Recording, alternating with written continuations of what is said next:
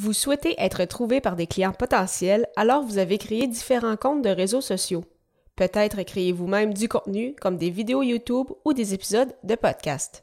Cependant, reconnaissez-vous l'importance d'un site web? Si vous n'en avez pas encore un, voici pourquoi il faut remédier à la situation dès maintenant. Les médias sociaux en affaires est votre rendez-vous hebdomadaire pour en connaître davantage sur les différents réseaux sociaux et les plateformes de création de contenu dans un contexte d'affaires. Chaque semaine, je, Amélie Delebel, répondrai à une question thématique qui vous permettra d'appliquer concrètement ces conseils pour votre entreprise. C'est parti! Bonjour et bienvenue à cette 28e émission des médias sociaux en affaires. Aujourd'hui, je réponds à la question Reconnaissez-vous l'importance d'un site web? Parce que oui, c'est intéressant d'être sur les réseaux sociaux, de créer du contenu. Euh, cependant, il faut garder à l'esprit le premier point, c'est que les plateformes de réseaux sociaux ne vous appartiennent pas.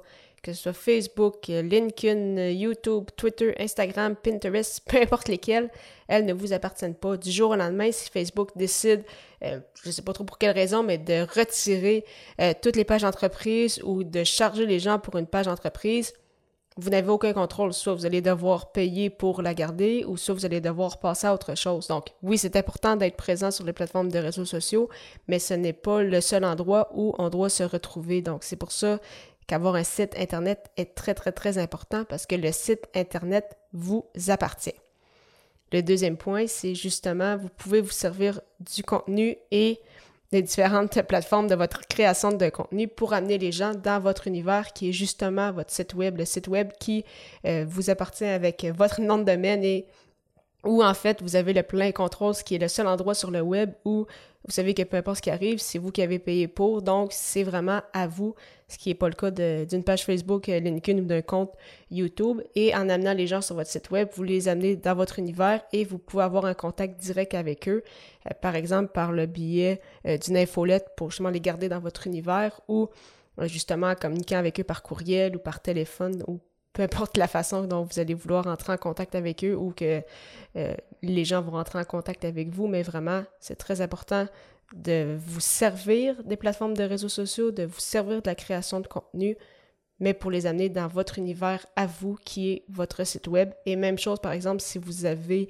euh, un podcast, c'est possible, comme je le fais avec les médias sociaux en affaires ou athlète entrepreneur, de mettre votre podcast sur votre site web. Comme ça, si les gens écoutent votre podcast, vous pouvez faire en sorte qu'ils l'écoutent directement via votre site qui est, comme je le répète, votre univers à vous. Troisième point, que ça pourrait peut-être inquiéter certaines personnes en disant Ah, mais un site internet, un site web, ça coûte très très cher. Je vous confirme que non. J'en ai parlé euh, dans un épisode précédent, mais de mon côté, j'utilise WordPress et euh, les plateformes d'hébergement Bluehost, donc WordPress qui est gratuit, Bluehost, mon hébergeur. Euh, au départ, c'est sûr que les prix ont monté au fil des années, mais actuellement, je paye environ 150 dollars par année pour l'hébergement et environ 20 dollars pour euh, mon nom de domaine. Donc, au final, moins de 200 dollars par année.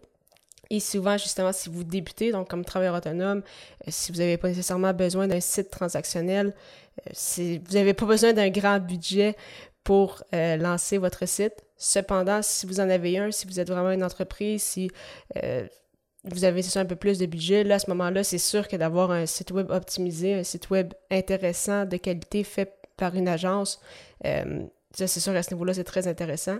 Si c'est le cas, euh, faites différentes soumissions justement pour vous assurer de trouver la bonne agence pour vous.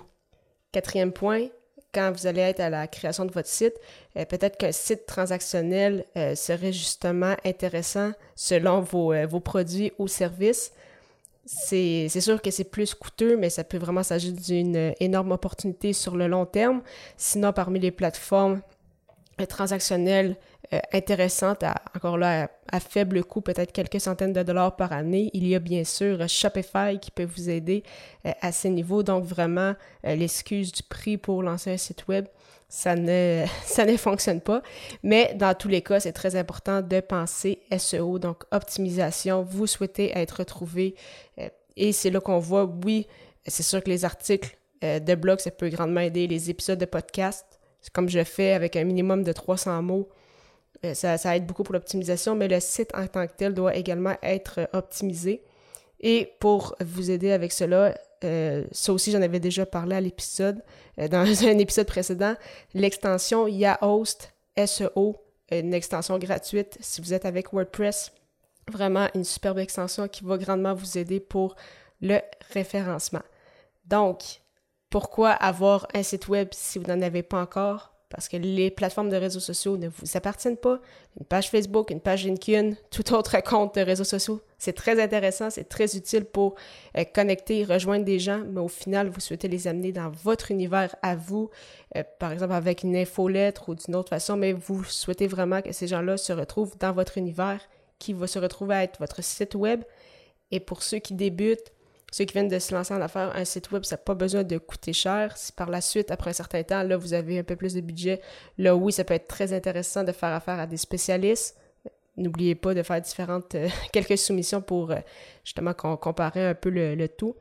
Mais vraiment, euh, c'est pas coûteux de débuter avec un site web. Donc, par exemple, juste WordPress avec un hébergeur comme Bluehost peut être moins de 200 dollars par année.